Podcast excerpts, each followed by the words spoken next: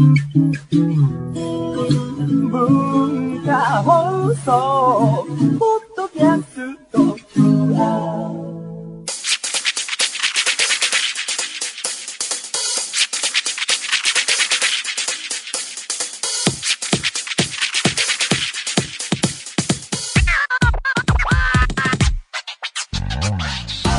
んばんは。内山聖輝のワンルーム。パーソナリティの内山聖輝です。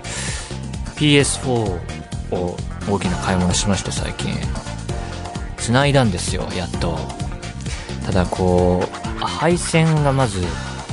テレビの裏のいろんなこうブルーレイレコーダーだとか、えー無線 LAN とかもそこにありますけどあと何？ケーブルテレビのやつとか。類をいろいろこう抜いてテレビ台動かして掃除するっていうのがまあ時間かかってケーブルとかもちょっと拭いたりしてそのつなぎ直しでもうほんと時間かかっちゃって結果ですねあのどうつないでいたか分かんないものが出てきちゃってアンテナ線っていうんですかねこう壁からこうテレビにつなぐやつ。あれが壁から結果ブルーレイレコーダーを一旦挟んで BD レコーダー挟んでテレビにつなぐのが正解だったらしいんですけどね。それがまたでケーブルテレビに至っては壁からコンセントみたいなところが出てるやつをケーブルテレビのところに挿してまたケーブルテレビからブルーレイのレコーダー行ってまたテレビみたいなあーってなるようなね 配線めんどくせえなと思って。でやっとつないでですね。で久々に新しいゲーム買ったんですけど何かとフレンドになりませんか？みたいなのをね進めてくるんですよね。こうネットでのつながりを重んじてるっていうか SNS とかあればなんか書いてくださいみたいなとか名前公開しませんかみたいなチェック欄があって全部ノーってやってってこう何も公開しないもうつながらないっていうつけてですねもうことを作り上げて始めたんですけどもね。で、えーゲームはねウイニングイレブンの最新作をダウンロードで買いましてこのダウンロードがこんなにあの主流と化してるっていうのもびっくりしましたね。パッケージとかじゃないんですよね今は。だからゲームが売り切れるっていうことは存在しない現象ってことですよね。ゲーム屋さん行っても買えないみたいな品切れですってことはまあじゃあネットで買えばいいかってことですもんね。いやだから時代は変わったななんて思っちゃいましたけどダウンロードで買いましてね。あでやってみたんですけど久々にやって思い出したんですけどウイニングイレブンサッカーゲームとして有名ですけど全部の海外のクラブチーム網羅してるわけじゃなくて例えば僕がよく試合見てるドルトムントがないんですよね。ブンデスの中でも。ドルトムントなくて。だからのオバメヤンとかでカウンターとか仕掛けたいなと思ってもできないんですよね。これ。まあちょっとわからない人もいたのかもしれないので申し訳ないですけども。そういうのもできなくて。だから FIFA っていうウイイレのライバルライバルゲームがあって2つ2大巨頭なんですけど FIFA の方にはどうやら結構、えー揃ってるらしくてですね。そっちだったのかなとか買ったと思っちゃったりしてね。なんか俺サッカーの選手だったりあのどこまで、えーチームが収録されてるかとかスタジアムがどこまで収録されてるかれてるかっていうのをなんか複雑な権利関係があるらしくてですねそのゲームによって違いがあってそれが特色になってるらしいんですけど、まあそれもねなかなか飲み込みづらいしで FIFA も買ってみようかなと思ってもなんかその同じゲームでも通常バージョンとなんとかスペシャルバージョンとスペシャルスペシャルバージョンとみたいな何種類もあったりしてもうなんか小中学生の時とかそういういろんなバージョンとかゲーム機のちょっとした違いとかの説明を読むのが好きだったんだけどもう嫌だ。もうなんか読むのが本当に面倒くさくなっちゃっていろんなスペックとかね。どれ？一番お金を積めばいいわけっていうう単純な発想に。結果そんななんか高いソフト買っちゃって別にいらない機能がついてきたりするわけですよね多分。これねなんかそういうところで年を取ったなと思いました、はい、あとはね「ドラゴンクエストビルダーズ」っていうんですか？なんか石とか壊して建物作るゲームとかの体験版もやってみたんですけどね。あんまりピンとこなくてね。だから今は PS4 を買って、えー半月ぐらい経ってるんですけど Wii レをダウンロードしただけですね。誰とも繋がらず。その Wii レも1週間ぐらいやってないんでもうな、なんなんでしょうね。もうね、他に特にいろいろソフトもね、パッとピンとくるものなくてね。だから一番最近でウイイレ以外でハマったやつはね、PS3 時代にキャサリンっていうゲームをやっていて、もうそれをやってる時はね、まだ実家にいた時代だったかなと思うんですけど、その時は楽しかったですね。基本的にはパズルゲームなんですけど、世界観も結構好きで、キャサリンはミニゲームも面白かったしね。あれ PS4 でやりたいっすね、ああいうの。うん。そんな感じで PS4、あの、買ったんですが、全く使いこなしていません。はい。えー、それでは、内山幸輝のワンルーム、スタートです。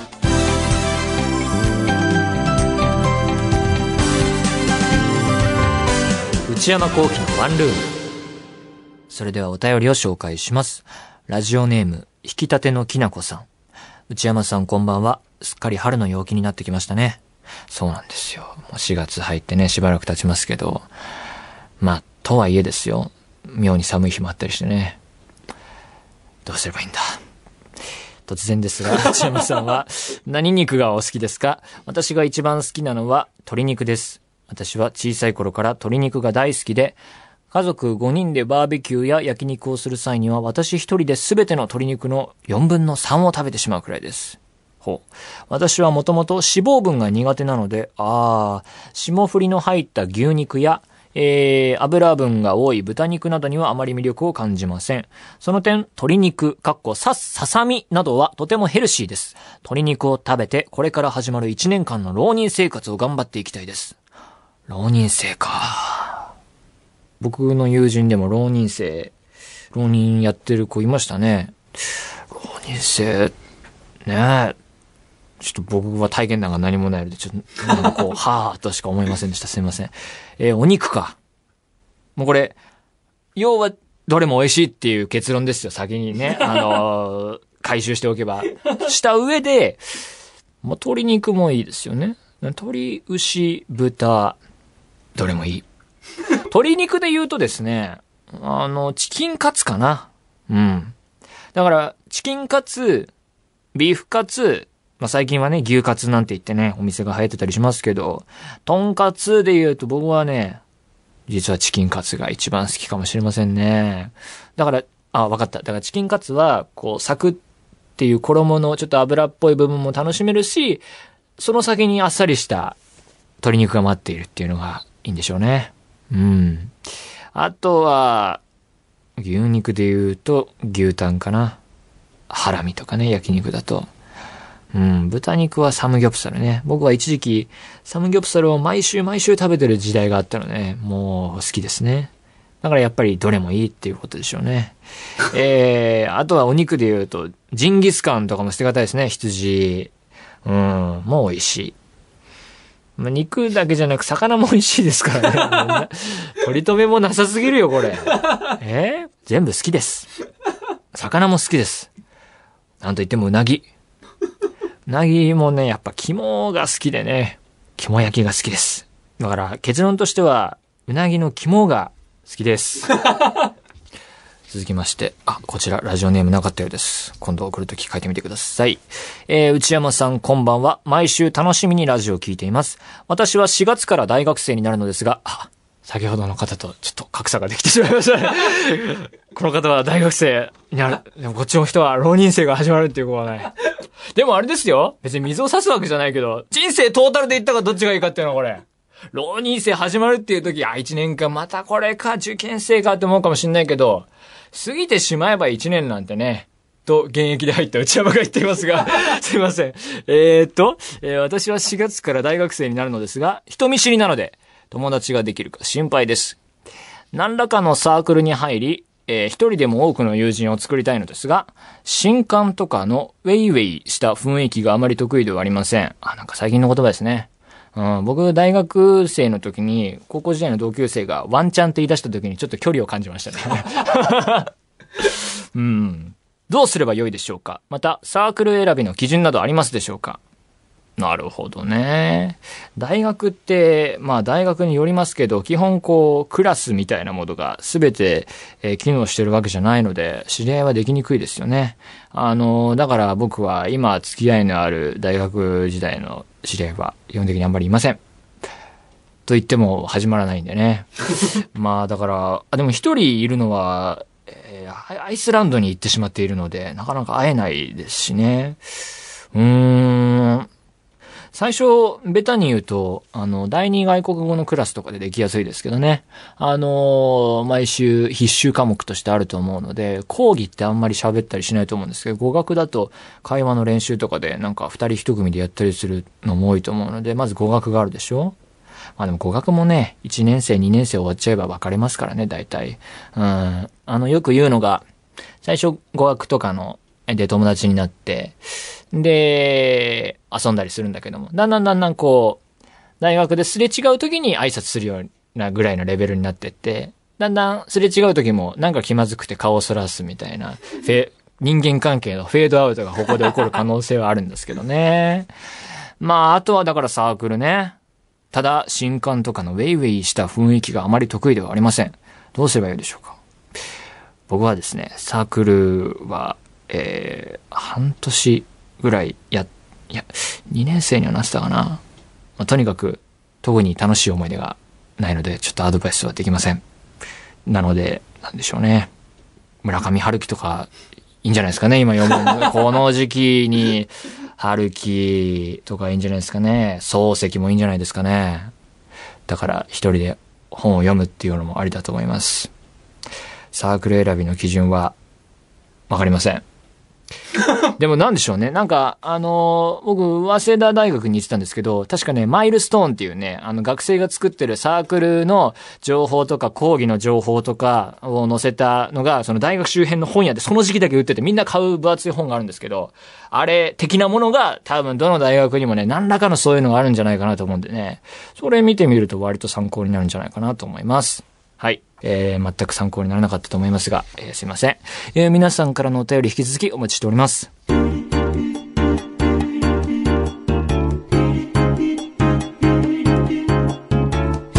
内山幸喜のワンルーム。内山幸喜のワンルーム。続いてはこちらのコーナーです。ムビログ。こちらのコーナーでは、私内山が最近見た映画についてお話ししていきたいと思います。今回取り上げる作品はこちらです。アーロと少年。えー、これはアニメ映画です。ピクサーの最新作。えー、アメリカの映画です。監督はピーター・ソーンという人です。これ原題が調べたら、 The Good Dinosaur って。この直訳すると、いい恐竜。そんなタイトルでいいのかっていうね、シンプルなタイトルですけどもね。でも、結構原題ってこんなもんだったりしますよね。まあでも、 The Good Dinosaur でまた違う意味があるのかもしれないですが、そこまではわかりませんでしたが、えー、ピクサー大好きなんですよ、僕は。うん。それの最新作ということで、これは見なきゃいけないと思いまして、えー見に行ってきました。えー長編16作目だそうです。えー、これまでピクサーはですね、いろんな映画作ってきましたけど、最初が95年のトイストーリーね。トイストーリーシリーズ僕大好きで、特に1と、えー、その後の3はですね、本当に人生レベルで、あの、ベストに、に入ってくる感じの好きな映画ですね。なんか、というのもですね、あの、トイストーリーのおもちゃの持ち主のアンディという少年と割とね、その年齢が一緒なんですよ。各作品の1、2、3の時に。まあ、1の時はまあ、漠然と小さい幼い頃で、僕90年生まれなんで5歳ですね、これ。公開時見てるかちょっと定かじゃないですけど。で、3の時、えーアンディが大学生になるっていう導入なんですけど、ちょうど大学生でね。だからこう、おもちゃを遊んでいた子が、おもちゃを遊ばない年になり、そのおもちゃをどうする、捨てる捨てないみたいな話から始まるんですけども、これもうね、僕がちょうどそんな問題に直面していったところだったんでね、本当に自分の人生とシンクロしちゃってね、もうな、泣いて泣いてしょうがなかったんですけども、そんな感じでトイストーリーシリーズは大好きでして、で、それの1から始まったピクサーなんですが、その後もね、あの、2008年のウォーリーとか、これもウォーリーも大好きでね、これはあの、お掃除ロボットが主役のアニメ映画なんですけど、これもまた人生、えレベルで大好きな映画の一つですね。他にも、モンスターズインクシリーズとか、えーミスターインクレディブルとか、カールじいさんの空飛ぶ家とか、まあ、傑作、えー連発していてですね、本当にすごい会社となったんですけども、このピクサー作品のすごいところって、やっぱり前提としては子供が見られるものだと思うんですけども、大人も楽しめるっていう。だから大人も子供も楽しめる極上のエンターテイメント映画をもう、しかもそれを量産し続けているっていう、あんま外れがないっていうのが、あの、褒め言葉として異常な、えー制作会社だと思いますね。なんで本当ピクサーの大ファンです。で、これからピクサー何を作るかっていうとですね、シリーズ作結構やる予定らしくですね、えー直近で言うとファインディングドリーっていう、ファインディングニモの続編かな？をやるらしくてですね、まあ、これもね、続編かと思いつつも絶対行きますよね、そりゃ。うん。あと、カーズ3とかあるらしいですよ。僕ね、カーズ2ってね、なんか、劇場で見て、あちゃーっていう記憶だったんですけどね、あそこからまたやるんだっていうね。あと、なんといっても、トイストーリー4ってやるらしいですよ。あれだけ3で綺麗に終わったのにね。これちょっと危ない予感もするんですけど、どうなんだっていう。ただ一方で、でもピクサーなら、そこはやっぱ傑作ぶち込んでくるんじゃないかっていう予感もするしね。まあどちらにしろ早く見たいですね。えーそんな感じで、えー素晴らしい制作会社ピクサーですが、今回 R と少年16作目というわけで、どんなお話だったかというと、今回あの、もし恐竜が絶滅しなかったらっていうもしもの物語で、イフの物語でして、あの、物語のオープニングにですね、恐竜絶滅説でいうところの隕石ぶつかって、えー地球に大変なことが起こってっていう、その隕石が反れるっていうシーンから始まるんですよ。で、恐竜が生き残り、時代が進んでいって、で、主人公のアーロっていう恐竜が、あの、自分の家の近くの、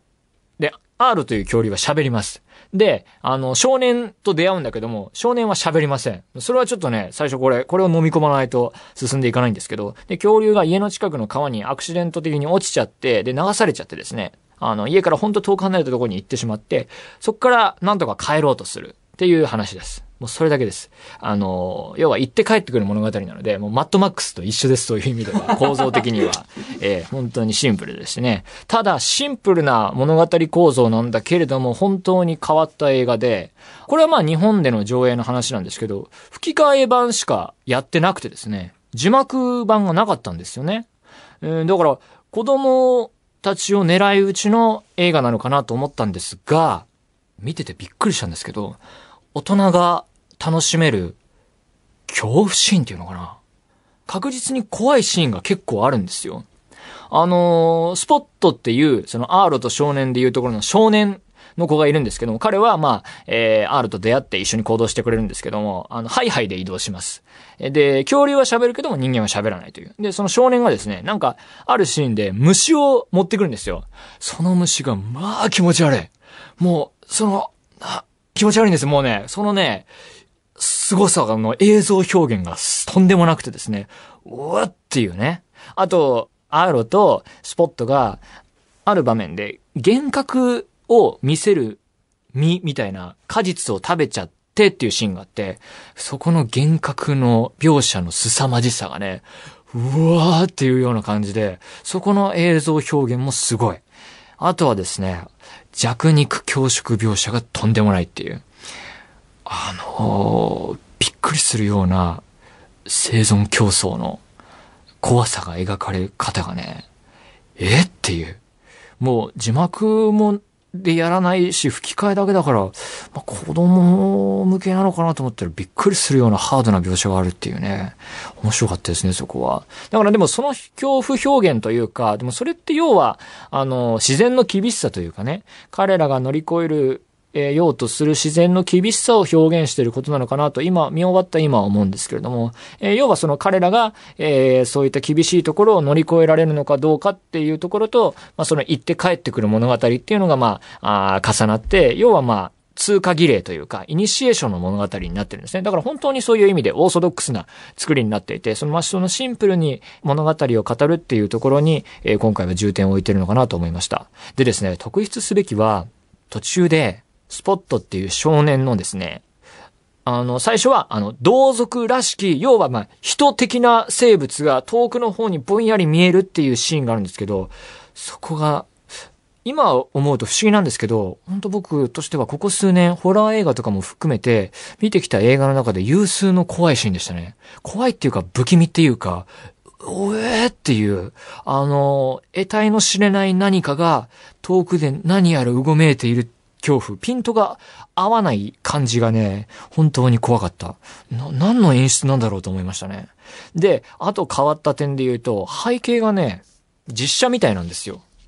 あの、アメリカの西部のような背景で、あの、畑があって、遠くに、あの、大きな山々が見えて、近くで川が流れていてみたいな、そういう風景が広がってるんですが、実写かなと思ったんですね、最初。で、実際ワイオミング州をモデルとしてるらしいんですけども、パンフ読んだら。で、見てる間、これは、空とか川とか山々とか、そのキャラクター以外の遠くの方に見える風景は実写で、実写とアニメ組み合わせた、あの、昔あったルーニートゥーンズバックインアクションっていう映画があったんですけど、それみたいなこう実写プラスアニメの演出なのかなと思うぐらい、リアルだったんですけど、それはどうやら違うらしくてですね、CG などで作ったらしいんですけど、ただですね、この自然の描写があまりにもリアルなの、うわ、ピクサーすごいなと思ったんですが、アーロとか、あの、スポットとかっていうのはリアル系じゃないんですよ。要はだから、恐竜といっても、いわゆるジュラシックパークとか、そのシリーズ的な恐竜ではなくて、あの、ヨッシーに似た感じなんですよね。あのマリオのあの緑で、系の、あの、作りだから、すごいその、ある種リアル系な背景で、結構イラスト寄りのキャラが活躍するっていう、その、ギャップというか違和感もなんかちょっと変わった感じでね、本当に、あの、見ている間、これはどういう映画なんだろうっていうのをね、結構、あの、謎な感情を覚える感じでしたね。だから、ピクサー史上一番の傑作とは思わなかったんですけど、あの、忘れられない異様なシーンとか、異様な背景とかはいくつもあって、まあ、映像表現はさっき言ったようにすごいのでね。だから、そういう意味で忘れられない映画ではありますし、また、あの、尺が93分らしいんですけど、それも素晴らしいなと思って、やっぱり90分っていうのは映画における一つの、あの長さとして、基準としてあるので、行って帰ってくるシンプルな構造のイニシエーションの冒険物語としても90分っていうのは、あなかなか素晴らしい。それでまとめるっていうのは力があるなと思ったし、オーソドックスな作りも好感持てたし、なん、オーソドックスでありながら変わった映画っていうのはね、本当になんかまだちょっと消化しきれないというか、あの、見た人といろいろ話したくなる映画ではあると思うんでね、まだ公開していたらぜひ皆さんも見てみてください。というわけで以上、ムビログでした。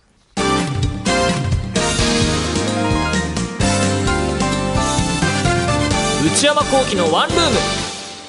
ブルーアルバムこれはこの部屋に置いてあるブルーな出来事が詰まったアルバムリスナーの皆さんのブルーな思い出を集めていますえー、まあ、あのー新コーナーなんですけれども、以前、えータイトル変わる前に、思春期の痛みっていうコーナーをやっていたんですが、まあ、それを引き継いだような内容のコーナーとなっております。それでは、今週届いたエピソードをご紹介します。ラジオネーム、えー、なほなほさん、東京都16歳。私は、小学校5、6年生の頃、周りの人たちに惹かれていることに気づかずに、仲のいい友達数人と好き勝手していました。そして、その頃に撮られた写真のほとんどで、私はなぜか、ジョジョ立ちをして写っているのです。理由は思い出せないのですが、おそらく、自分の中で、ジョジョ立ちが流行ったのでしょう。アルバムを見てみると、一定の時期の写真が、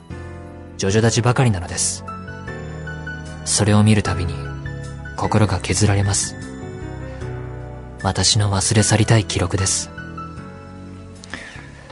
まあ、別にいいですよね、ジョジョ立ちしていても。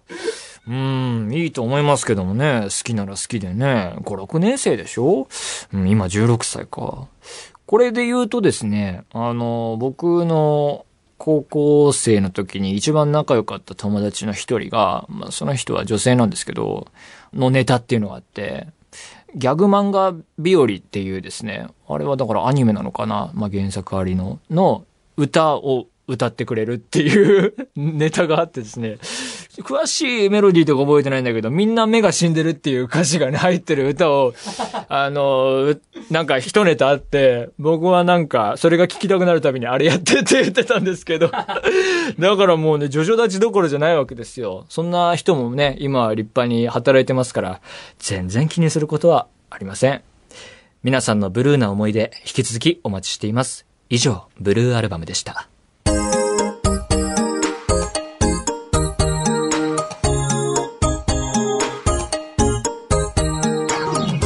内山幸輝のワンルーム、そろそろお別れのお時間です。えー今週は、えームビログの方でアーロと少年、えーご紹介しましたが、あのーとってもね、えー変わった映画なので、えー皆さんまだ公開していたら、えー興味あったら見てみてください。えー番組では皆さんからのメールをお待ちしています。普通歌の他にコーナーへの投稿も募集しています。オープニングトーク用のトークテーマを提案していただく内山さん、これで1分お願いします。